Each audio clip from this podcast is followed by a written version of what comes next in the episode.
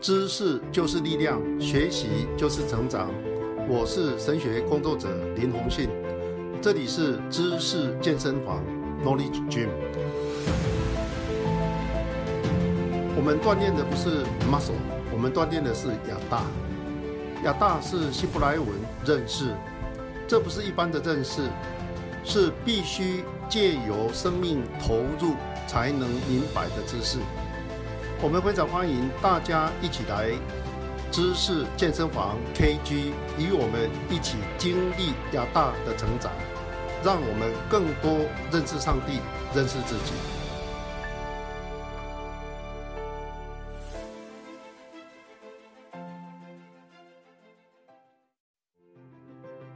知识就是力量，学习就是成长。我是神学工作者林宏信，这里是知识健身房 Knowledge Gym。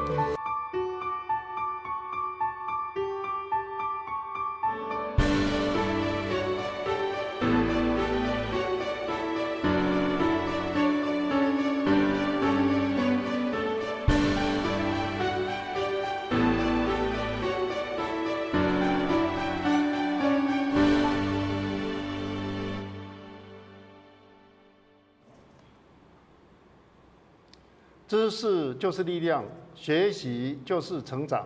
我是神学工作者林宏信。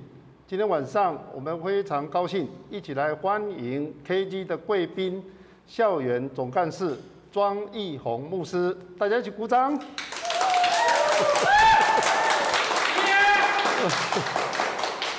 我们还是用传统啊最简单的方式来打破我们之间的尴尬。拉近我们之间的距离。我要问两个快问快答，每一个问题有涵盖两个小问题，请你的考虑不要超过十秒钟。啊，我们没有事先排练过。哈，第一个问题，庄牧师，请问你从小到大你所看过的电影哪一部你最印象深刻？哪一位明星你最喜爱？哦，我从小看。的电影里面啊，有关于那个那个叫四行仓库的八百壮士啊，八百壮士，对对对对，那个那个呃，柯俊雄吗？还是谁？那个那个团长叫什么？谢团长还是？哦，谢团长，演员大概是柯俊雄吧？是是是。啊，如果你也认识柯俊雄，可能你年纪跟我一样大。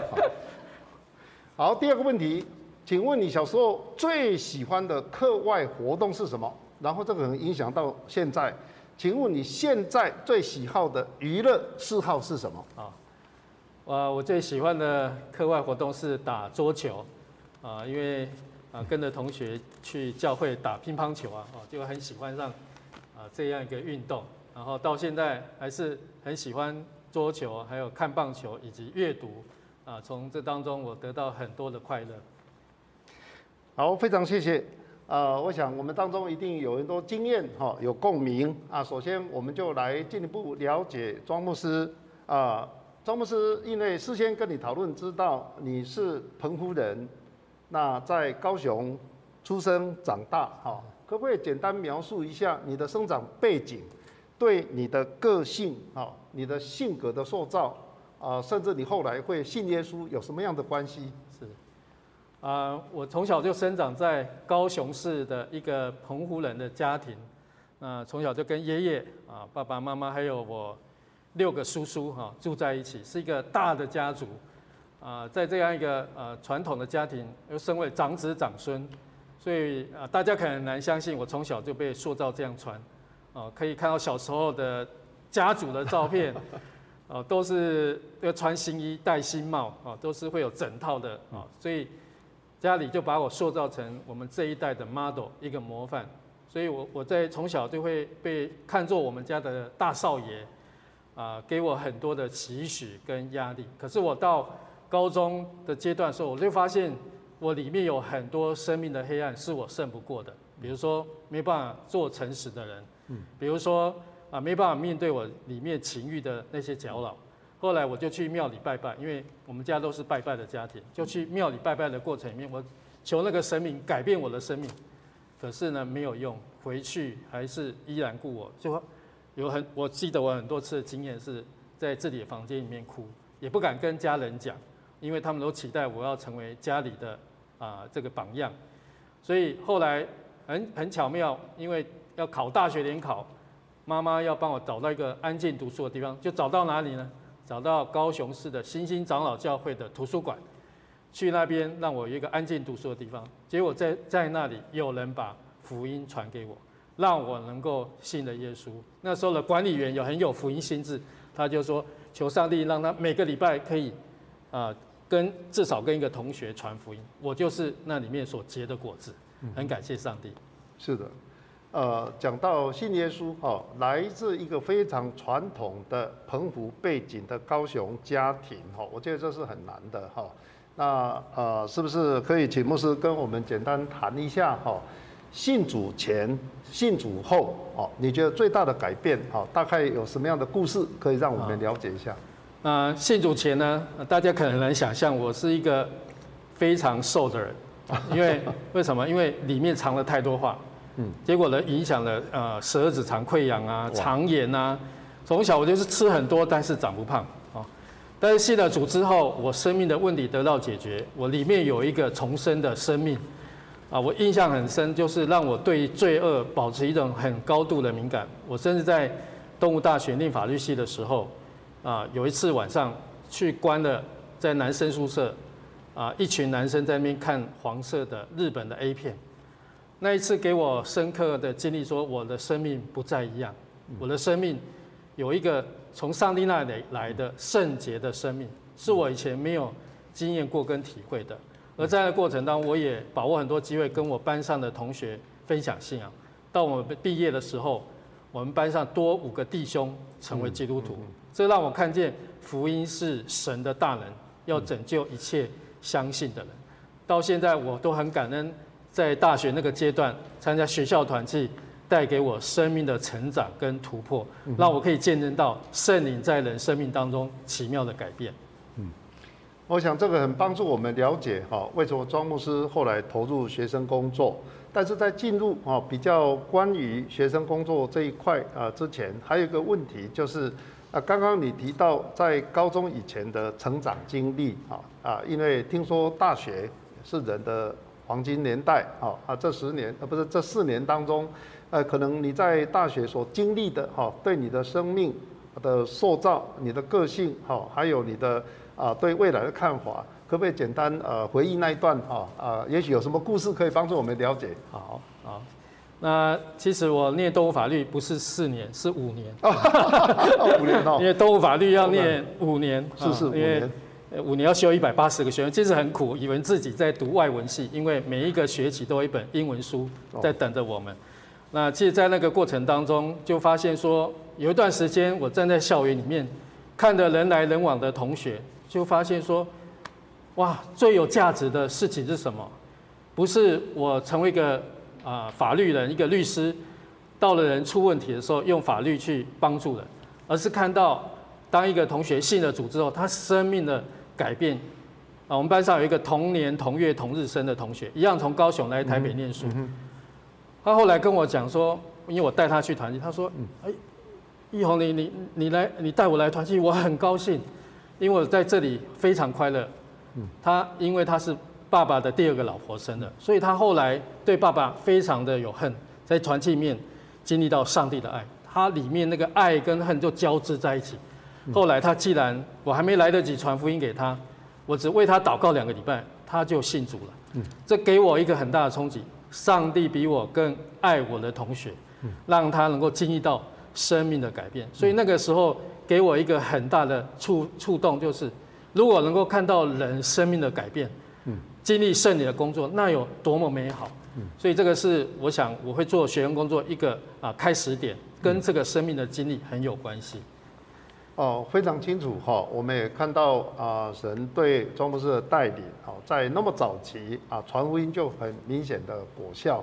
那在经过这么多年来，哈，成了正式的传道人，也成了学校的辅导，在回顾传福音这件事情，可不可以告诉我们，哈，对学生传福音有没有什么美感啊？哈，呃，其实校园团期就在全台有两百多个中学跟大学的啊校园里面，或者是校园外面的教堂啊，借用地方来成立学校团契，或者是福音的据点。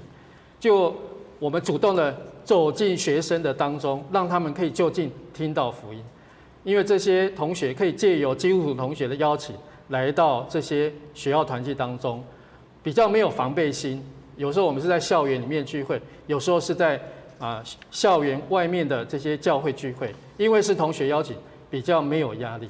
而在这当中，他们就很自然的接触信仰，特别有机会跟我们去啊退休会去外面过夜。我们常常说，做学员工作就是要要一起过夜，一起睡过就不一样，就是会有很深刻的生命经验、情感的交流。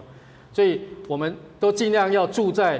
啊，学校附近，我们童工啊，自己的住家都是住在学校附近，然后向学校的学生开放家庭，让他们可以近距离的深入我们每一个家中当中，去看见生信仰的见证、生活的力量，还有我们为什么会这么喜乐。很多学生进到我们啊童工的家，或者是进到这些学校团体据点，他们就发现信仰是可以这样活出来，有充满感动跟力量。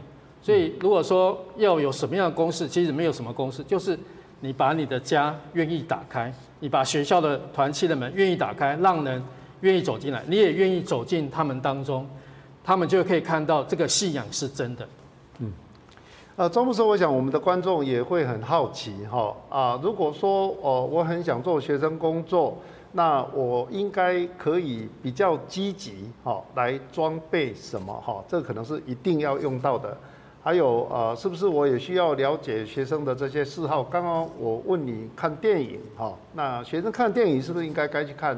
学生听的歌是不是该去听？哦，大概你的看法是怎么样？OK，啊，在我们呃，我我已经加入校园啊，大概二十四年的时间，嗯哼，啊，带带过台南还有台北啊许多学校的团契，嗯，其实我们做学生工作，其实除了呃在祷告当中与神同行。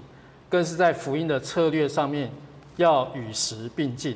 我举一个例啊，在啊两千年之后，即使就是一九九九年那一年啊，台湾发生九二一大地震，我们那个时候就感觉到灾区有一个需要，就派遣两支学生组成的服务队去到当那边关心那里啊我们的同胞。后来没想到就意外开展出一个服务队的福音事工。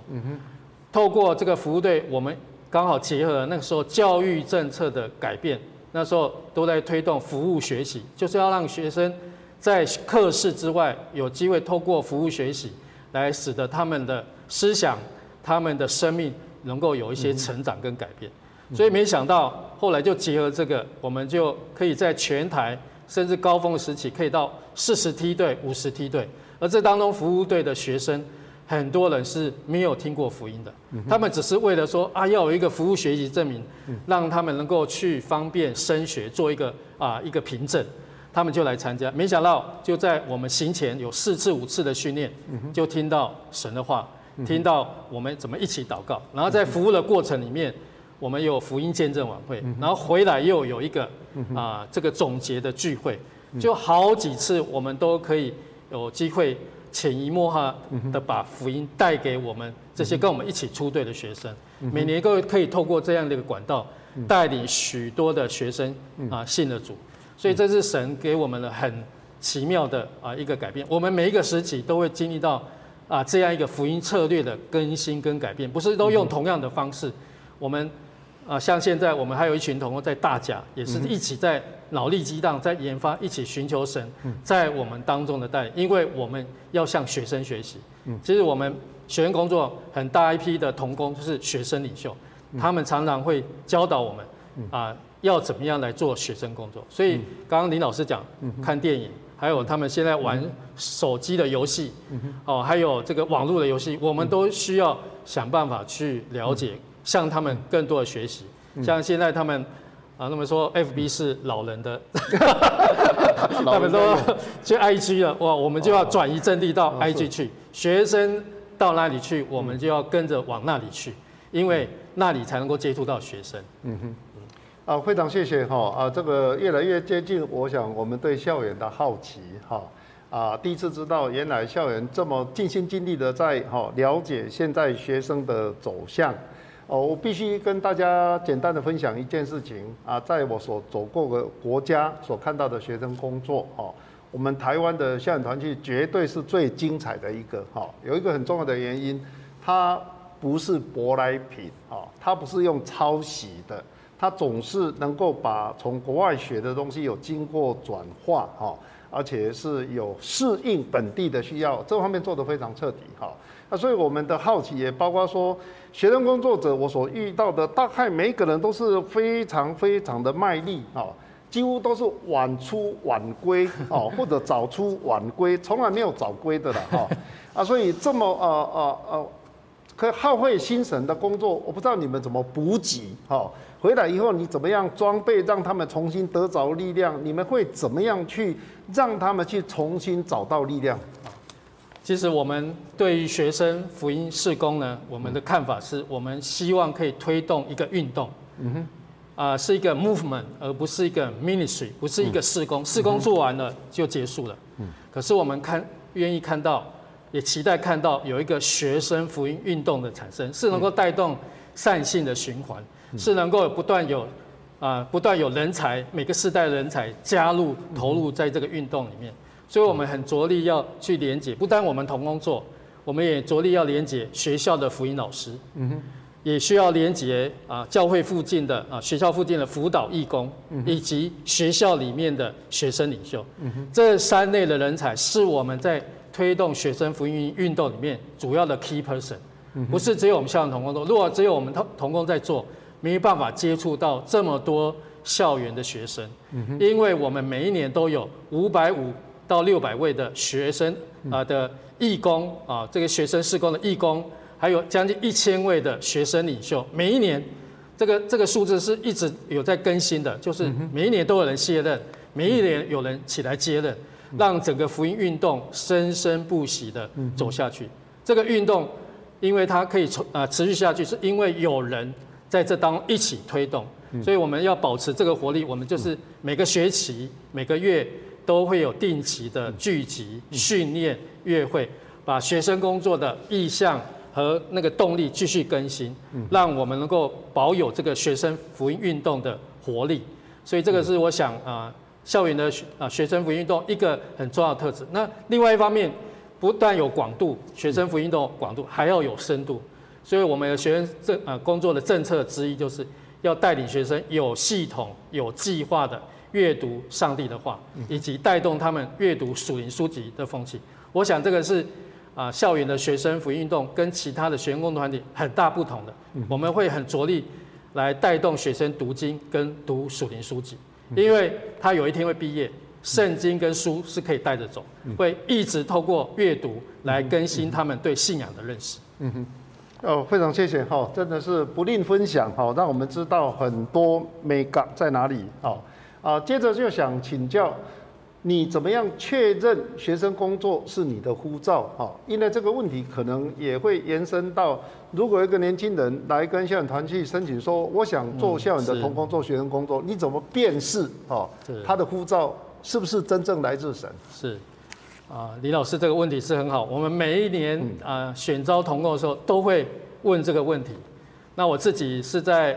一九九一年第五届清宣的时候，那时候讲员是李秀全牧师，他的呼召很厉害。他说：“你们现在我呼召，如果你已经啊，那已经清楚神要呼召你，你可以举手，我要为你祷告。”我们当然那个时候就很高兴，说：“啊，神没有呼召我，呼召了李老师。”哇，看了这些，我们都为他鼓掌哈。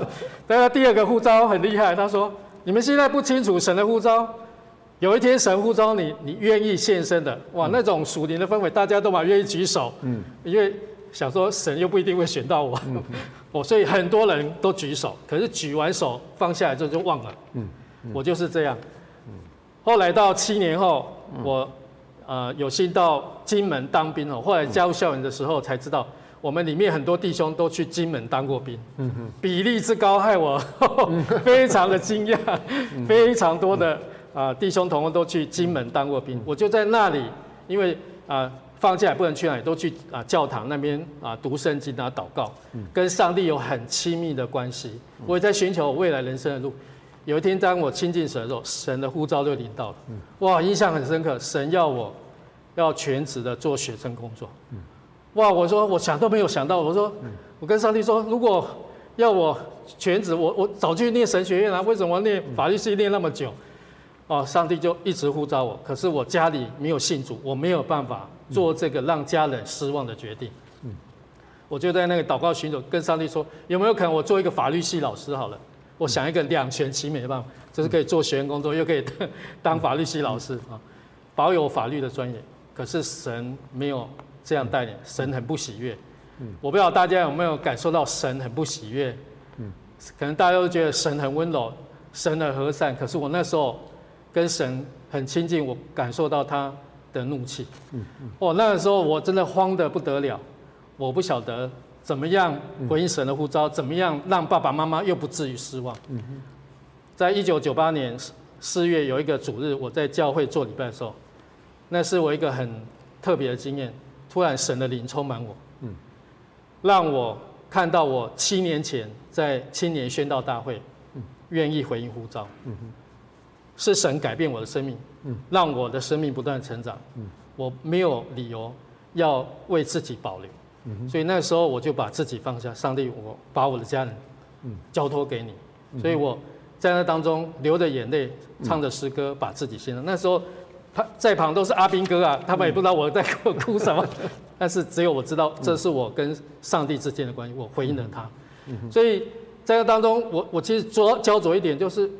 如果神真的要我做，你你告诉我啊，这个啊，你明确的给我一个图画怎么样？我一直在啊执着这个。嗯。可是我在读唐朝牧师有一本书叫《谁肯》，他就说神呼召人不都用同样的方式，有时候给他一个意象，有时候给他一句话，嗯但是更多的时候是把一个很沉重的负担放在他的生命当中。嗯哇，那句话就打中我，因为我就发现我无论是到了金本，到了哪里，我心心信念都是。愿意看到学生生命的改变，问我的同学或者是我关心的学生，所以这句话就让我确定是神的呼召临到我的身上。所以我们在每一年在选召新童工要加入的时候，我们都会去确认神是不是呼召他，是不是把一个学生工作的负担放在他的生命当中，而从他的在学生当中服侍，也可以辨识出他是不是有从学生啊从神来那里来学生工作的负担跟恩赐。我想这个是很需要辨明的一个啊一件事情。嗯哼，谢谢。啊，非常清楚哈。我们真的是从庄牧师啊他在讲过去的事情，跟神那种隐秘的关系，都能够感受到他的热情跟当时哈那个真实的场景的那种震撼。啊，接着哈，可能大家会有点疑惑啊，对于庄牧师像这样一个来自拜拜的家庭，而且是。高雄的澎湖背景的家庭，哈，哇，那个真的是迷信，可以说是好几代，哈。那爸爸妈妈的反对，这个大概也都会成为很大的压力，哈。那刚刚在聊天的时候才知道，啊，原来庄牧师的父亲，哦，最近信主了，可不可以跟我们分享这一段？啊，嗯，很感谢上帝的恩典，啊，我是一九八九年啊，在教会啊信主受洗。从那个时候就常常为家人信主祷告。后来二零一一年啊，二零零九年我被调回来台北啊，接任啊校园团契全台大学事工的负责。我就有一次祷告会说，问我们啊这个校园团契在北部的同工，哎，我们当中你家人还没有信主，你是第一代基督徒的，请你举起手。哇，我们大概将近六十个同工里面，一大半都是第一代的基督徒。所以这也难怪我们都会有那种传福音的心智，愿意加入福音机构。可是我们的家人怎么办？我们传福音给我们的学生，那我们的家人谁来把福音带给他们？所以我就说，我们能不能一起每个礼拜有一次进食的祷告，为我们同工的家人的信主来祷告？很感谢神，每隔祷告一段时间呢，就听到某个同工的家人信主。哇，这我们大家都很高兴，神真的是听祷告的神。可是心里面就会默默说：“上帝啊，这个祷告会是我开始啊，怎么我家人都 都还没有信主哦？好久等了好久 哦，所以呢，到到后来到二零一八二二零一九年那个时候呢，我爸爸呢因为呃身体不舒服晕眩，然后后来他求求医无门，就是看了很多医生都没见好，后来他竟然去找了灵美，找那个通灵的人，我听到吓一跳，他怎么会去跑去找那个李美？我就坐了高铁冲回去，说跟爸爸再一次传福音。我说爸爸，我们家拜拜这么久，你的神救不了你，只有耶稣可以救你。你愿不愿意信靠他？然后我爸爸说信耶稣要受洗哈。我说对，我从来没有这么坚定的跟我爸爸说。我爸爸就躺在床上，我说对，要受洗，那表示你真的坚信啊。那他说让我再想一下，我就再一次把福音传给他。嗯，我说爸爸你要信主，耶稣能够拯救你。他说好，我就祷告一句，他就跟我祷告一句，我带领我爸爸决志信主。嗯，可是我不放心啊，我怕他又走回头路，我就。跟啊，我教会哈高雄新兴长老教会的牧师长老说，我爸爸愿意信主，请你们赶快来跟进关怀。感谢神听祷告，就有一个教会的黄长老，八十几岁，比我爸爸年纪还大的一个澎湖人，嗯，三天两头骑着脚踏车来探望我爸爸妈妈。嗯，有时候我爸爸妈妈看到他又出现在门口，赶快躲进家里，非常的殷勤有爱心，然后年龄比我爸爸妈妈大，可是健康又喜乐。我爸爸妈妈就在他的引导当中去了教会，然后二零一九年的十一月底信主受洗。哇，我们全家都冲回去参加爸爸妈妈的寿喜的感恩礼拜，那是我这一生当中最快乐的一件事。三十年，从我信主到爸爸妈妈信主受洗三十年，神不误事。那时候我的祷告说，上帝也不要让我爸爸妈妈在病床的时候才信主，那太晚了。嗯，他们没有办法在。啊，世界上的时候经历这个福音的美好，我盼望他们能够健康的时候就能够信主。感谢神，在疫情期间，他们信仰坚定，还是每个礼拜参加礼拜，还还是礼拜后参加主日学，周间礼拜五的小组他们也参加。他们持续的在信仰上成长，我为此大大赞美神，感谢神，神。真的是差遣差遣的一个老天使，一个八十几岁的长老 来传福音给我爸爸。我真的很感谢神，让我在一个有福音影响力的教会认识主，而且我们全家都因着这个教会能够蒙恩得救。感谢主。嗯，感谢主啊。呃，我想呃，在座哈呃，你听了这样的故事，我想心中一定很感动哈。学生工作对你来讲可能也开始有吸引力啊。可不可以请庄牧师分享一下？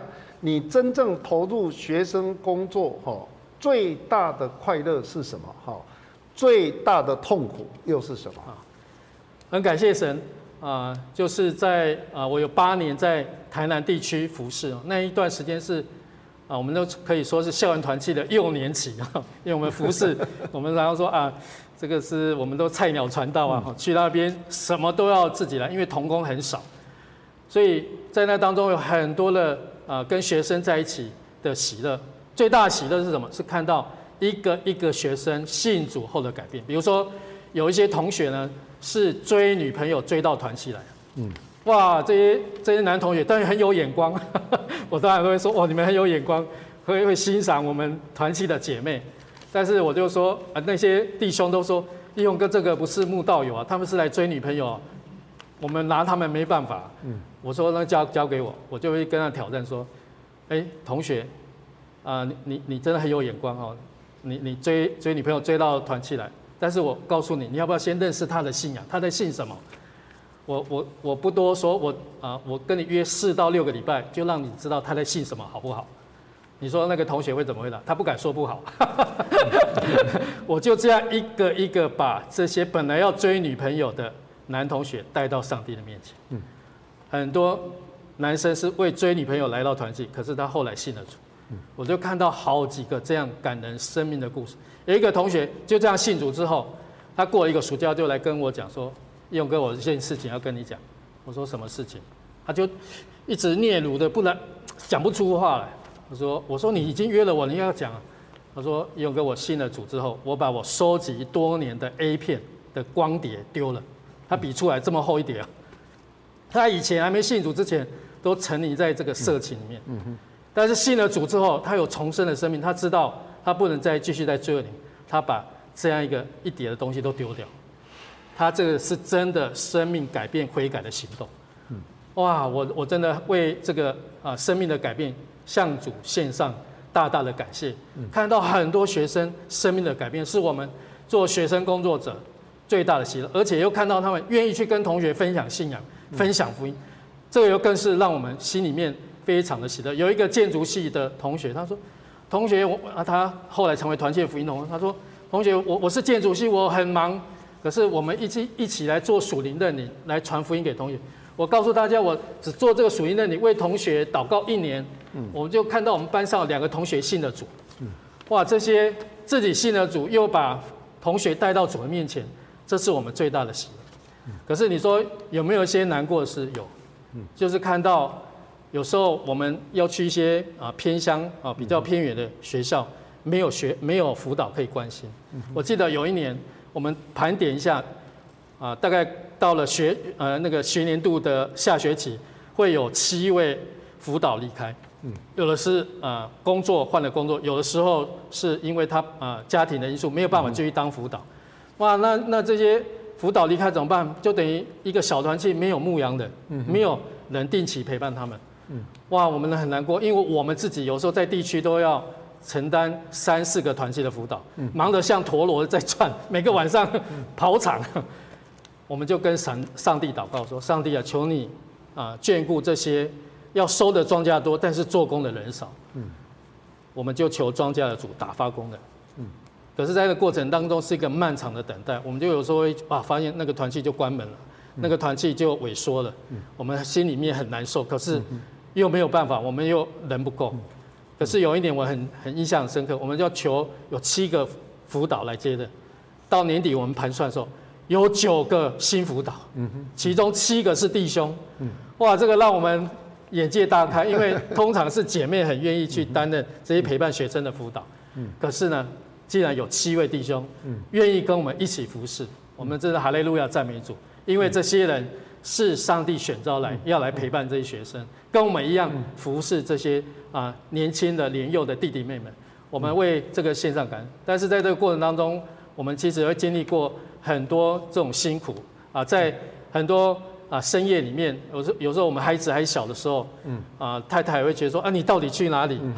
哦有时候我后来就协调说，我晚上十点多还没回到家，一定要打电话。嗯，有时候我们陪伴学生聚完会之后，又一个一个学生来找我们约谈。嗯，这个时候约谈是最有效，因为他已经预备把心向你打开。嗯，如果我们自自己主动约他，他不愿意讲什么话，他会觉得哎呦我我是不是？呃，做错什么事，那个易勇哥注意到，他有防卫心。可是我们就看到很多的学生就在这当中，他的生命的改变。所以在这当中有有悲有悲有喜，有快乐有难过伤心的时候，但是大部分是让我们感觉到很快乐，因为看到一批又一批，每一年都有学生归入主的名下，每一年都有人愿意委身成为主的门徒，甚至愿意献身全职传道。这是我们最大的喜乐。嗯，呃，谢谢哈，呃，这么深刻的分享啊，作为学生工作者哈，最深的欢喜哈，也啊，经常还有哈那个啊，真的要面对哈那个真实的挑战的那种痛苦。那接下去的问题就是，可能我们在场的哈啊网上的呃观众们，也许有人会有点好奇，智库。说要扮演教会的头脑功能，那跟校园团契啊做福音工作，并且训练学生能够在圣经真理上长进，好能够阅读属灵书籍。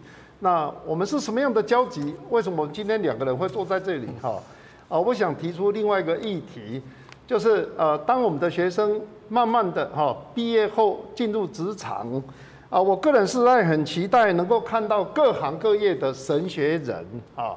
各种行业都有人愿意全职侍奉啊，像我们看到庄牧师啊是个法律人，但是他同时是个传道人，是个牧师啊。那这样子各行各业都要有，但是倒过来也有一些人，他们可以说是已经是个专业人，可能是个专业律师、专业法官、专业检察官，但是有非常好的神学素养啊。但是好像我们说期待这两种人，在现实生活并没有想象中那么多哦。我们台湾的神学院神学资源还是很丰富，但是愿意来学习，不论是当传道人或者当有神学素养的专业人，都还是不足哈。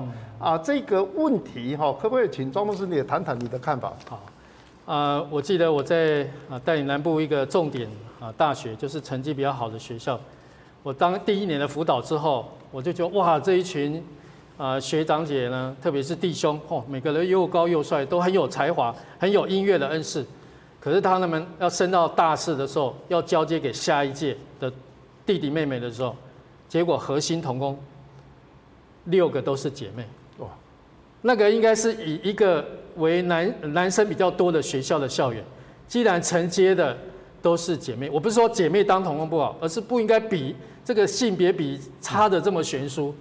我就跟这一群学长很严肃的说，你们都很会办活动。很有音乐恩赐，毕业的时候也会办音乐音乐会，有没有可能你们未来做一件事，每每个礼拜愿意拨一些时间来陪读学弟，每个礼拜跟他们一起读经，一起信做信仰的思考。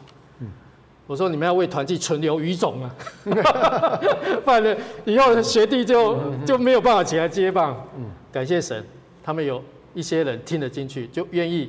每个礼拜，这个真的是很愿意要付代价哦。每个礼拜，你想要花两个小时时间，跟学弟一起读圣经，一起读一本书，或啊，然后一起分享，一起祷告，大概一个半到两个小时。每个礼拜要播出这样时间，这是一个付代价的跟随者，因为主耶稣也是这样带领他的门徒。而这当中就有一些人被培育起来，对神的话、对神学进行反思。有些人后来就成为神学院老师。所以，我我觉得这个就要从这个基本就开始啊，来来做，不是以参加活动、参加聚会为满足，而是愿意这样深度的去陪陪伴、思考信仰。其实，在这个过程里面，我常常去问，当中这个陪读的过程里面，谁收获最大？不是学弟妹哦，是这些学长姐。因为什么？因为有学长很臭屁说：“哎，学学弟，你你这学期要学长陪读你什么？”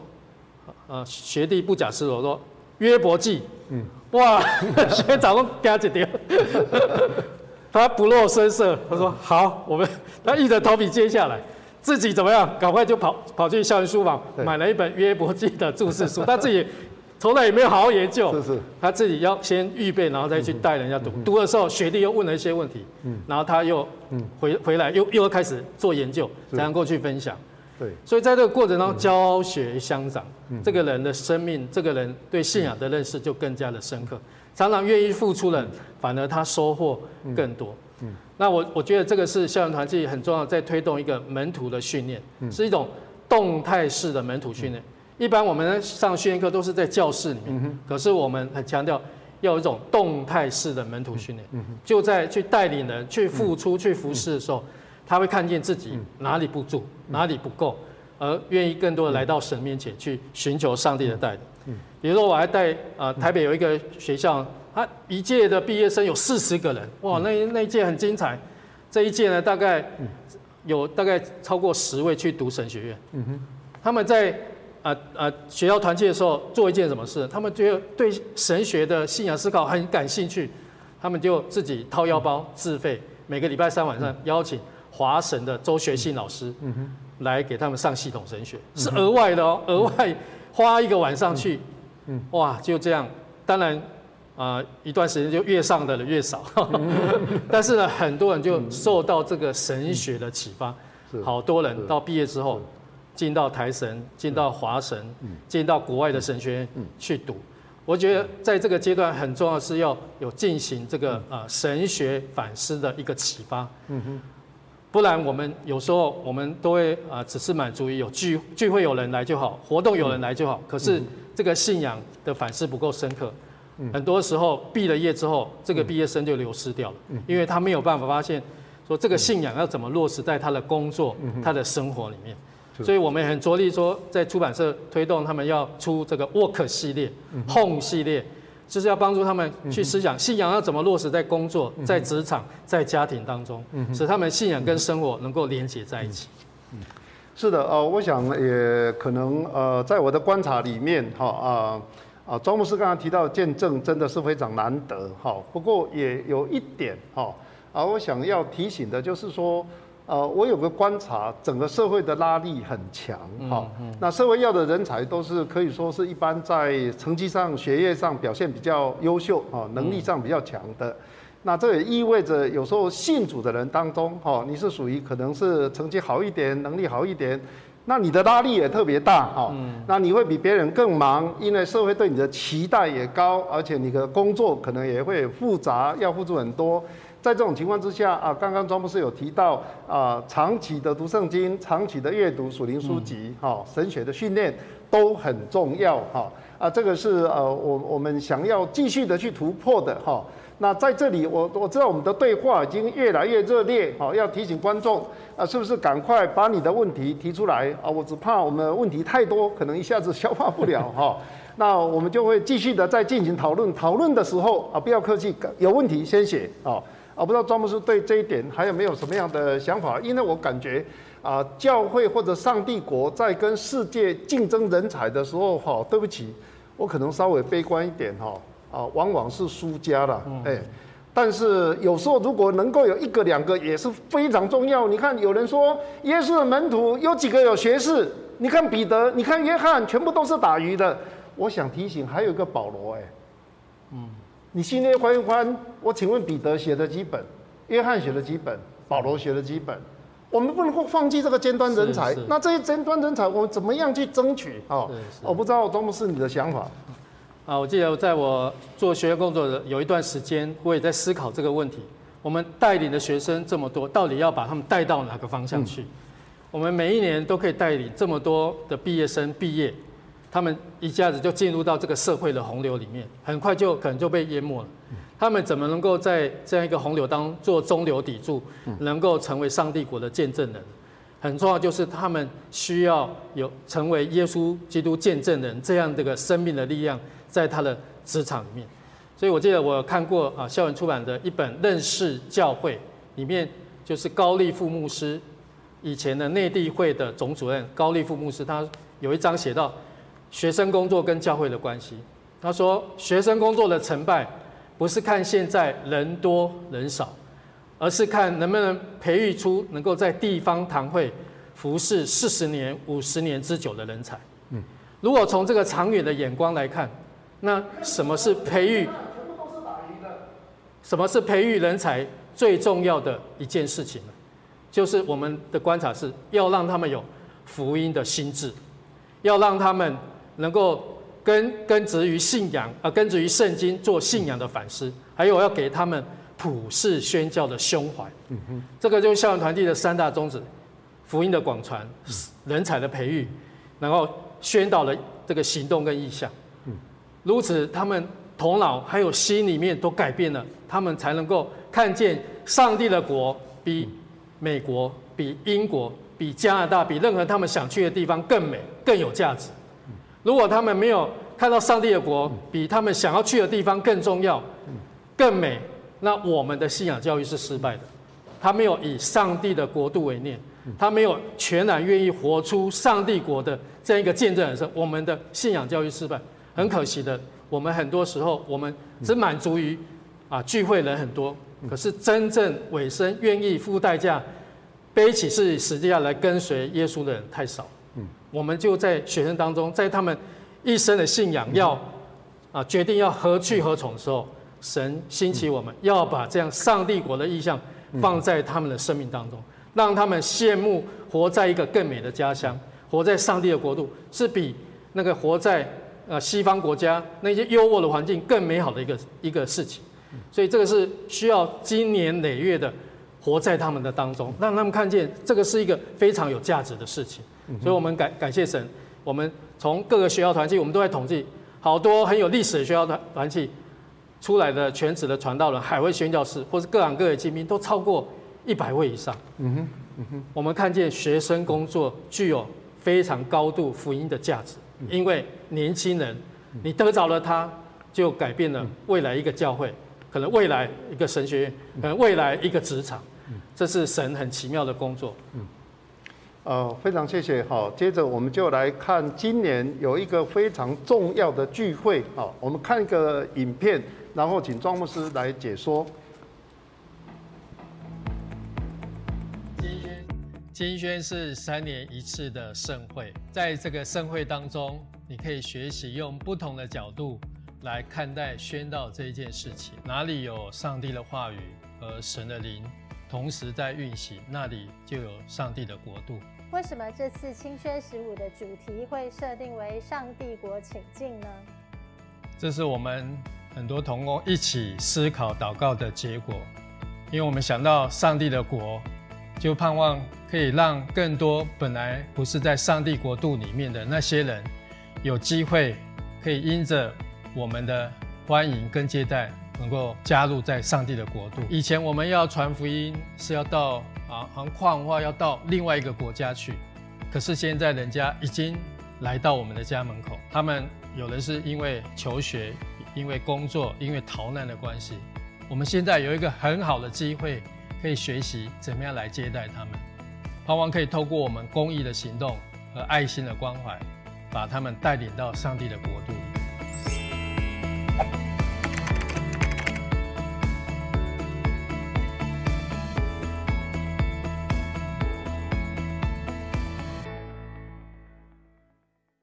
庄牧师解释一下。好，好，啊，其实，啊，青年宣道大会是我们落实校园团契第三大宗旨一个很重要的营会。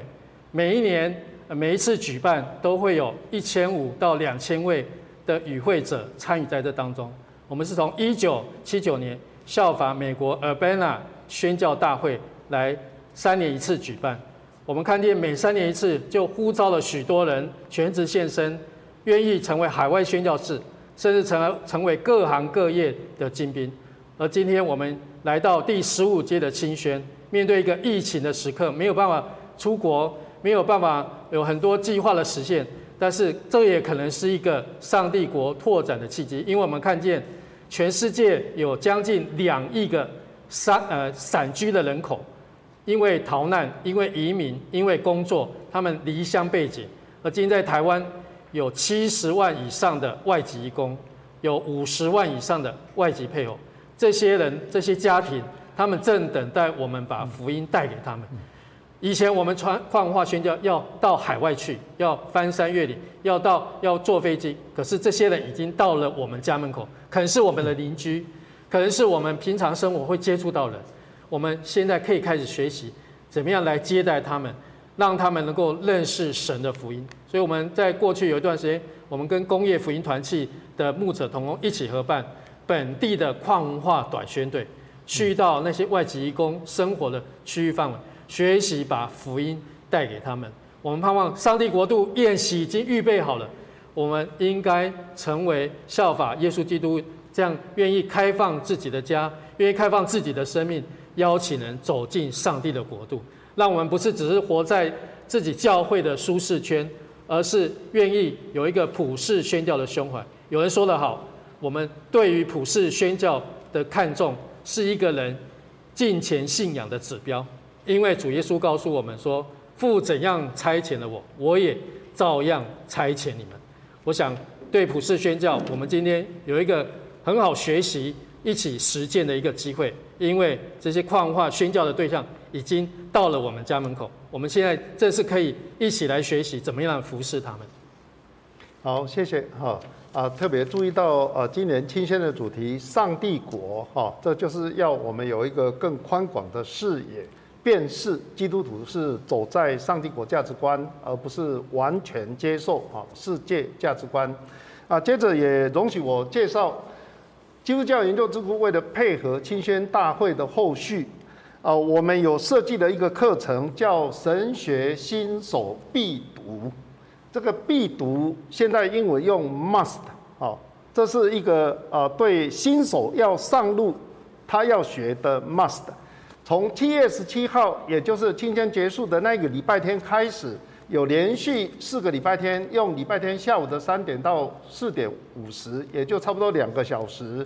提供神学的基本装备，让大家可以开眼界，了解一下当我们啊有这样的心要服侍主的时候，我们可以有什么样的学习啊啊这些起步可以帮助我们大家在啊上路的时候能够更加顺畅。我们请了华省的老师、晋省的老师，也请了台省的老师。啊，希望你可以继续在网络上追踪我们这个课程。我们邀请所有的大学生、研究生可以免费自由参加的网络课程。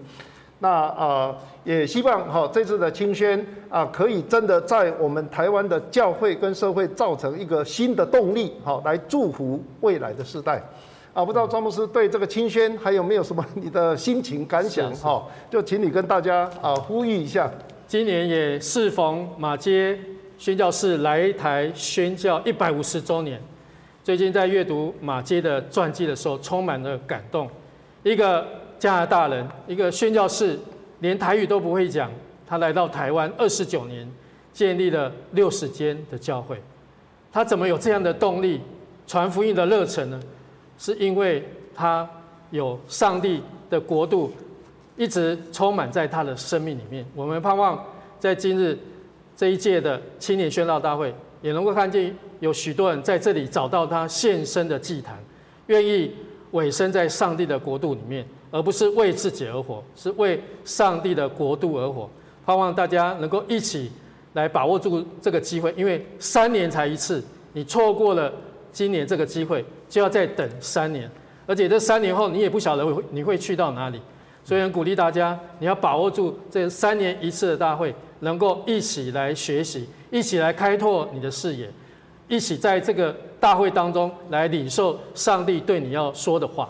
嗯，啊，从智库的角度啊，我们今年也是配合马街宣教一百五十周年。好，从这个角度来看啊，亲爱的弟兄姐妹，如果你在今年在信仰有一个突破，人生有一个重要的决定啊，非常美好。你要等下一次的周年庆，好，对不起，是五十年后，马街啊两百年的宣教是非常后面的事情哈，恐怕有人是等不及啊，我们大概哈等不到了哈啊，所以请大家把握这个时间点啊。那接着我们要进行一段有关未来的展望哈，未来的展望。啊，我想庄牧师，你做这个呃学生工作，你比别人有更多机会去思想未来，哈，因为今日的学生就是未来的成人，啊，今日的学习者啊就是未来的教育者，哈，今日的年轻人就是未来的教会的中间。那如果我们呃用展望的角度来看，哈，那我们要宣扬福音的对象毕竟是整个社会。那有有你这样不断的呃，在传福音的角度在看台湾社会，你觉得我们是不是哪里出了问题？哈，那相对应的就是耶稣基督的福音对我们社会的意义价值在哪里？嗯，好，对于我呃是第一代的基督徒来讲，嗯，我深深感受到福音改变我的生命，更改变我对于整个世界的价值观。从前我觉得啊，我我在高中的时候看着一部影集，美国影集叫 《洛城法网》啊，洛杉矶的一个律师事务所，哇，我很羡慕活在那样的世界里面。我觉得那个就是我人生要追求的方向。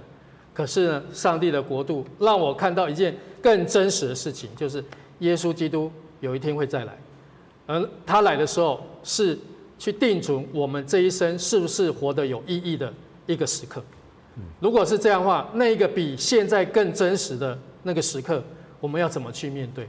这是我们要常常拿拿拿出来，一直来思考的。因为有一个时刻是比现在我们追所追求更真实的一个那个时刻，我们每一个人都要在那个时刻来交账。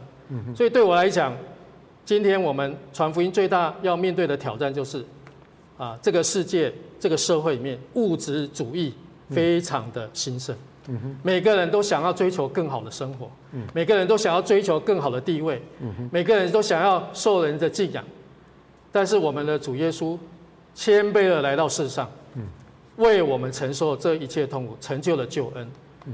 每一个基督徒应该思想，我们要怎么样效法耶稣基督的样式，走一条跟这个世界不一样的路，走一条上帝呼召我们要走的路，比如说。我觉得我们教会里面最缺欠缺的就是神学反思的人才。今天如果有人要去读神学院，我看教会很多长者都不太赞同。认为别人去读就好，为什么我自己孩子要去读？把个给他弄西北料，就有时候我就会觉得，看到这种在教会里面很令人感叹的事情，他教会里面没有一种愿意鼓励年轻人献身的氛围，认为去做一个传道人就是当洋和尚，他的一生就偶遇一样，一生就没了。那时候我要加入校园团契，我爸爸妈妈也是这样觉得，就觉得你以后要怎么生活，以后要怎么结婚，要怎么养小孩。我说上帝会负责，我爸爸妈妈都很生气。从小就是我供你吃，供你住，供你穿，这是世界的法则。二十多年过去，我们用我们的生命，用我们的家庭见证，上帝是奇妙的主。他供应我们每一天的需要，让我们现在还有两个孩子。我爸爸前一阵子还说：“哎，你们你你弟弟不生，你你要不要再生老三？” 那以前都怕我们养不起孩子。上帝真是奇妙无比的上帝，他。会信实的供应他呼召出来的这一群侍奉的人，就看我们愿不愿意凭信心走上去。如果我二十多年后我才奉献自己，那时候我做学生工作，那些学生都不会叫我易宏哥。我现在那些现在大一的学生呢，都比我还呃儿子还年轻呢。我我如果这个时候才现身，他们就叫我阿杰阿贝，不会叫我易宏哥。所以我觉得。呼召的回应要及时，你没有及时的回应，就错过了。迟延的回应就不是顺服，迟延的回应就是拒绝上帝。所以我鼓励我们当中的年轻人，如果你感觉到上帝呼召你，你要马上回应这位爱你的上帝，改变你的上帝。你不要让这个世界的物质主义、享乐主义来左右你成为一个基督门徒的这样的信念。我们需要一起来到上帝面前，所以鼓励大家，如果你有这样的想法，你应该找到教会传道人，或是神学院老师，或是走在这一条全职侍奉的一些啊传道人或宣教士，听听看他们他们是怎么样凭信心走上去。这一条路虽然有困难，但是最喜乐的一条路，因为有上帝的同行，有上帝奇妙的工作，这是我们一生走过最。最有把握跟大家分享，因为如果没有上帝的恩典，我们早就做不下去了。嗯，啊，真的是非常感动哈，因为啊，人回应上帝的呼召，不只是一个愿不愿意的问题，而且是及时的问题哈。啊，我真的是可以想象，啊，我们的人生大部分都是最重要的事情先做哈，啊，其他比较次要的就会说退休后再去做哈。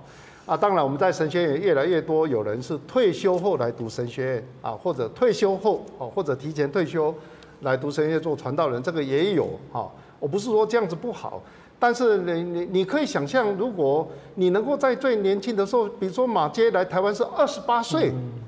他的人生最精华的那一段是放在啊这个为主而活啊，而不是退休后啊在呃可能加拿大啊他做了一般世界上的工作啊啊做了一个总经理，做了一个厂长以后啊他说退休后说哦我来台湾啊为主而活，你不觉得这个力道钝了一点吗？哦啊原谅我这样子，如果我们比你听起来也许有点哦。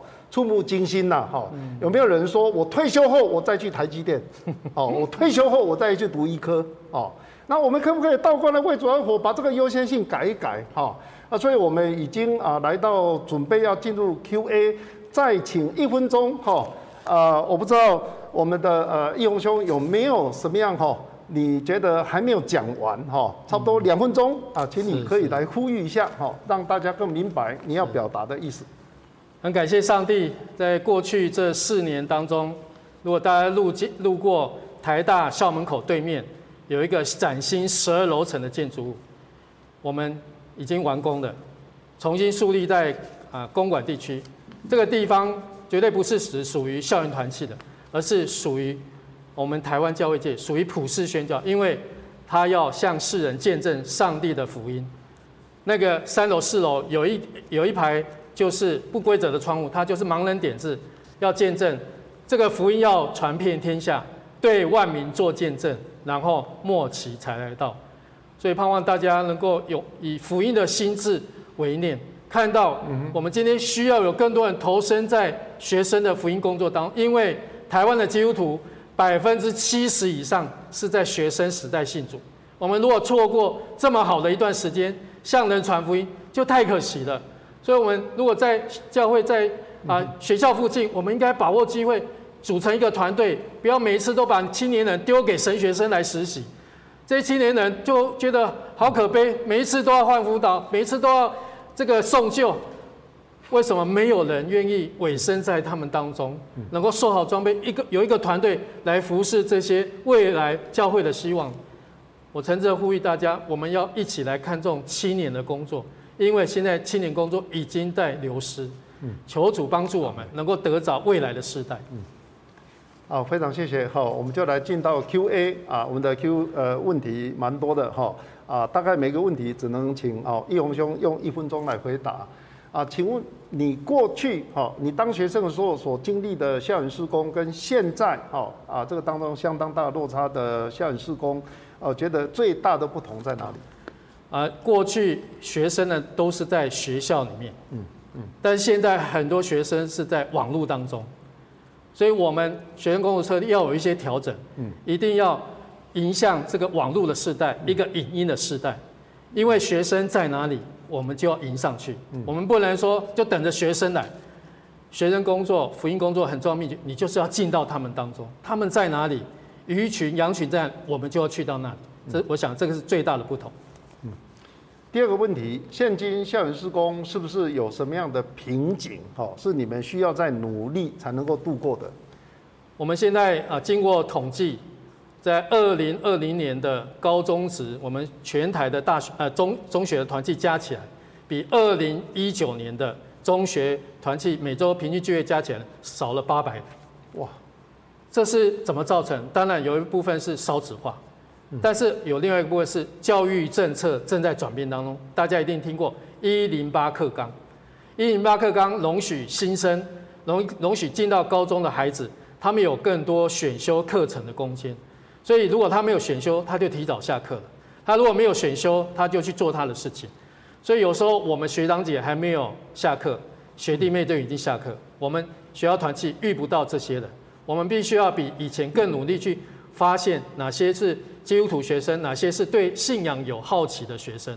我们正在面对一个学生工作，不单是校园团体，还有很多中小型的教会，包括大型教会，都在面对这样一个浪潮，有少子化，有教育政策的改变。所以，我们正在希望能够重拾过去像服务队那种福音专案，能够搭配上现在的教育政策，有生涯发展的营会，有生涯生涯发展的施工，因为他们现在都要用学习历程档案。我们盼望可以福音策略跟着这个时代在改变。嗯，第三个问题啊，也是呃这个校园工作遇到的冲击，其中有一项非常重要，就是疫情的影响哈，一直到今天还是这样啊，不知道造成什么样的冲击。那对校园来讲，你怎么因应啊？怎么调整？呃，尤其过去呃去年五月的时候，升到疫情升到三级警戒，哇，我们整体的呃学校团契的聚会活动都暂停，都改为线上。所以去年八月呢，我们童工还在有一个礼拜，我们进有两个礼拜，我们自己内部进行这些网络工具的教学。我们发现我们要快速的转型，跟上现在学生常常上的这些网络啊，或者是他们使用的网络工具，更多的去亲近他们，接近他们。所以这个是一个啊网网络学生福音工作的一个转变啊，我们在学习怎么善用工具。那另外一个方面就是我们也看到，因为疫情不断有一些变化，所以我们也需要维持一个弹性。像今年的青年宣道大会，我们很早就决定，不管以后疫情变得如何，我们就决定上午要是线上 online，下午是实体分区参访的聚会。嗯，我们不管。疫情怎么样？因为我们体认到一个新的时代来临，我们一定要做出一些改变。而在 online 上面，讲员就不能一直讲五六十分钟哦，是是哦，二十分钟就要切换画面，不然你就抓不住学生的目光。我们六月还要搭一个摄影棚，要让那个镜头有呃能够远近的这样调整，让学生即使在。网络在荧幕前面还是有参加一个营会的感觉，嗯，所以这个都是我们要去做的调整跟阴影，要去很体察到学生心理的变化，而不是说啊，我就跟你讲的这个这个事情，这个福音，这个信仰这么重要，你怎么都不接受？而是我们要反过来，我们唐同工常常说，我们要向学生学习，他们的反应是最真实的。所以这个是啊，我会跟大家分享，我们一定要让我们的学生施工有学生领袖参与在这当中。下一个问题，有没有推荐适合带学青的属灵书籍？哈，我想大概不是要一个书单啊。如果说要找这样的书单，到哪里去找？或者你有没有马上能够想到，觉得是非常好的例证？哈，好，那在过往这一段时间啊，因为校园团契啊有出版的工作，所以我们有一个出版方针，就是要出版跟学生施工相关的书籍。所以很鼓励大家啊，你如果要带学青的时候啊，我们通过写一本。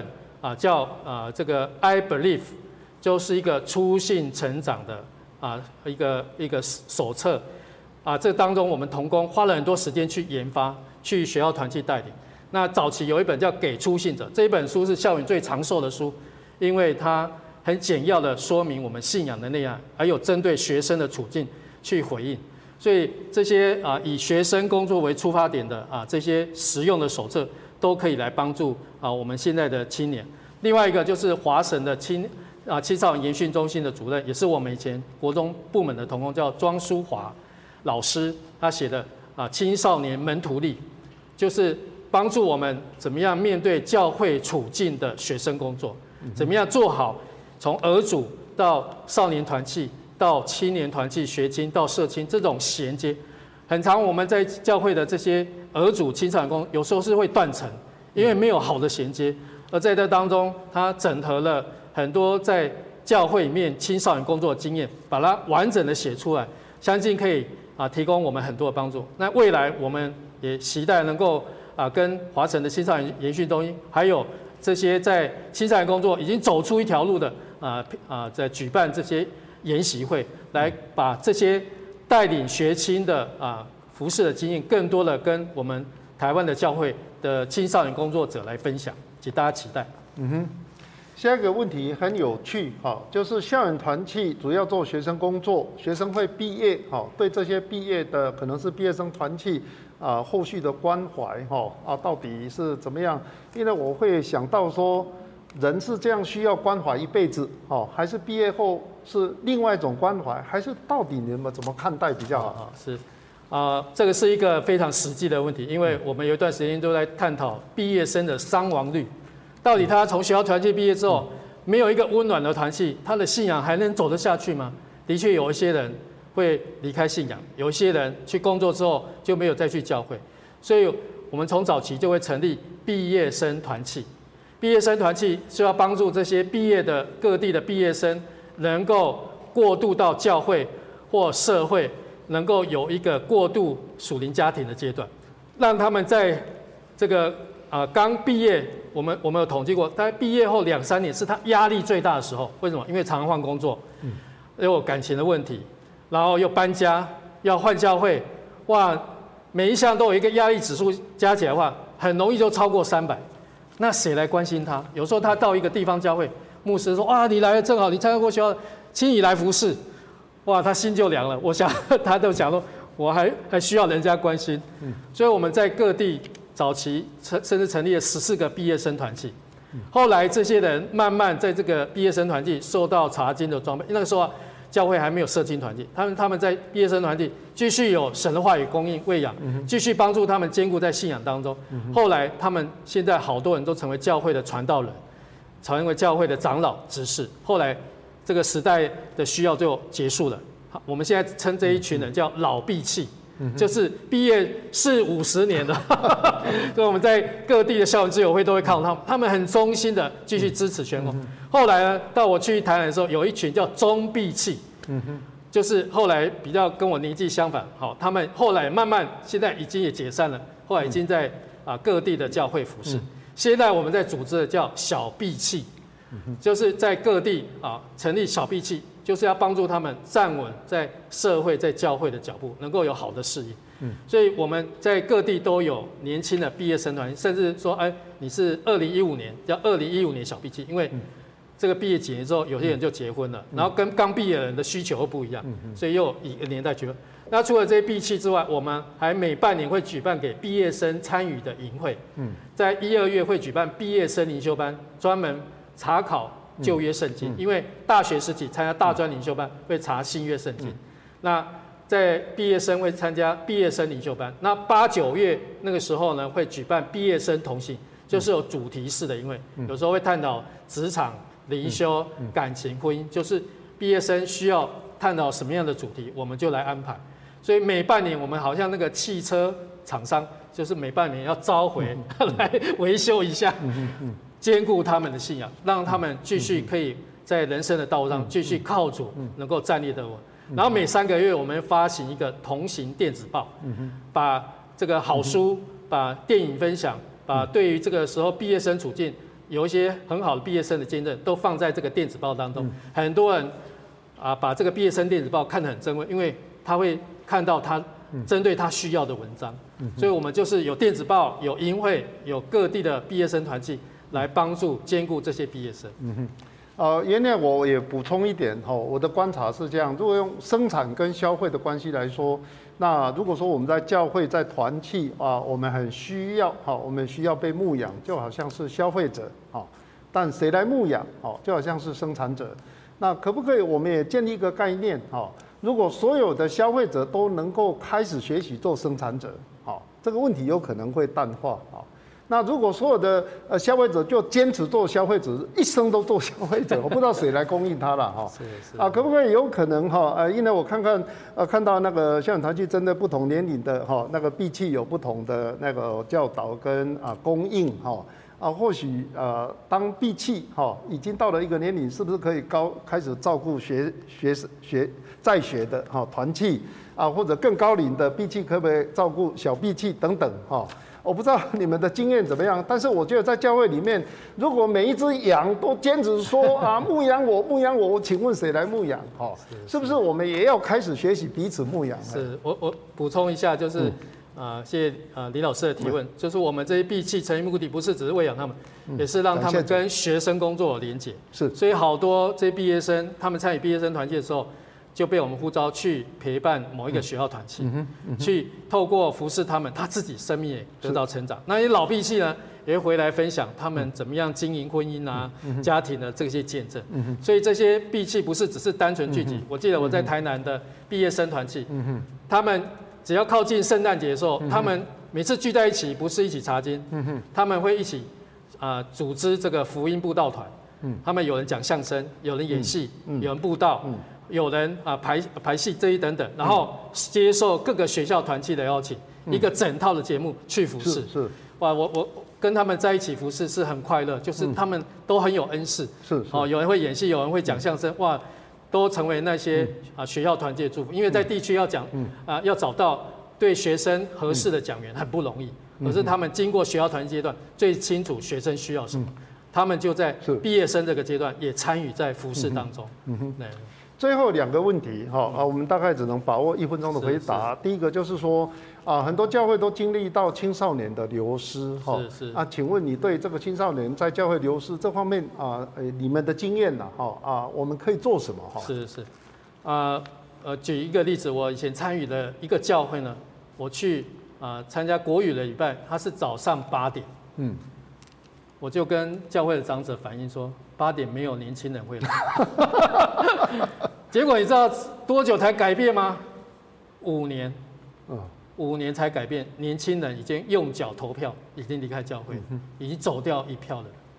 年轻人的改变，年轻人需要你，如果没有及时的去满足，他们的反应也很真实，他们就是不喜欢，他们就是不会跟你去。所以如果我们没有向年轻人来学习，去体察到他们的需要。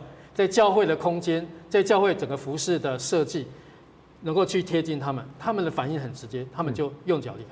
而在台湾，为什么会有学校团契的工作？因为在大学的这个阶段，很多人是离乡背景到其他县市去读书，嗯，很多家长、很多教会传道人都很怕他的子弟去到外县市就睡到自然醒，嗯哼，所以就会暑假我们就会接到一大堆名单从。教会来的，像我带台道团去，就有每每个暑假都会收到五六十个名单。嗯哼，可是我们去接触的时候，有一些人对我们是爱理不理，因为他想说好不容易没有人可以管他了。嗯哼嗯。其实我们在教会的信仰教育也是很重要。嗯但是有些人就在学弟啊学长姐的陪伴鼓励当中，他重新燃起了对对这个信仰的热忱。他看到啊，为什么有这么多人这么对信仰认真，是他在教会里面看不到的。嗯嗯嗯。他就在信仰在团契里面产生对信仰的热情，愿意接受陪读。慢慢的，他就重拾了对福音、对信仰的热情。所以，很鼓励大家在呃年轻人，特别他在十五岁、十六岁、高中职的这个阶段，是他决定人生信仰的关键时候。我们不要放弃，不要只是鼓励他们要好好读书，却忽略在信仰上的造就，这会造成他一生的影响，让他认为这些课业、这未来的前途比信仰更重要。那他没有敬畏上帝的心，他一生就活在一种。啊，没有走在蒙福的道路当中，所以有人鼓励大家，我们可以一起来关心。如果你需要学生工作资源，可以跟我们各地的办公室的同工来洽询，我们很乐意分享学生施工的资源，甚至同工愿意去分享，请大家一起来努力。最后一个问题可以说接着哈这个问题稍微延续哈啊，在校园的看法哈，在课业跟服饰或者课业跟追求信仰哈怎么平衡？你们大概会怎么教导？好，我我我们常常呃跟学生教导说，我们要呃决定我们生活时间安排。嗯，你要做好的时间管理，其实很重要，就是你的优先次序 （priority）。嗯，你要优先次序要定出来。我常问学生说，你觉得基督徒学生第一优先是什么？嗯哼，他说会服侍。我说错，是你跟神的关系。嗯哼，你跟神的关系是最优先。你要把每一天与神亲近的时间分别出来。你要调整你跟上帝之间关系，有从神来的眼光，这是最重要。这个对了，你后面的次序才对。第二个，你你成为一个街舞学生，你第二个优先是课业。因为你如果常常聚会服侍，然后功课都不管，然后被当了，你就成不了学生了，你也不用在学校待了。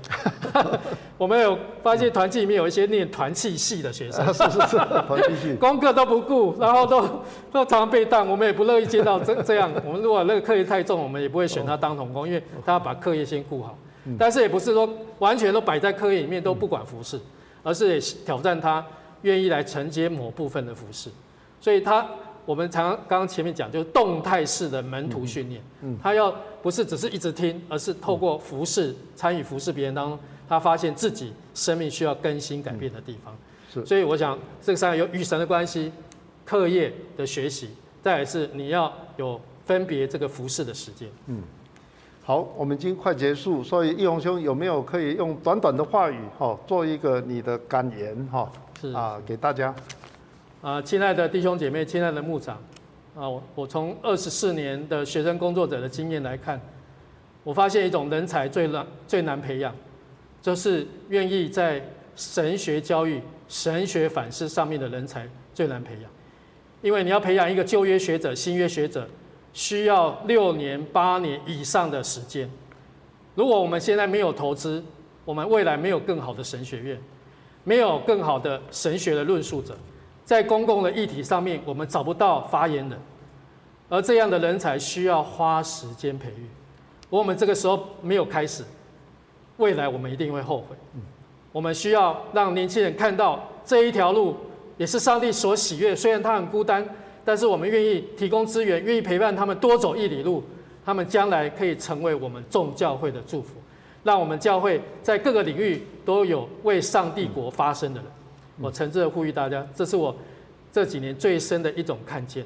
这样的人才很难培养，但是却值得我们一生来培养。嗯我的感动很简单：今日的学生，明日的社会；今日的基督徒学生，明日的教会。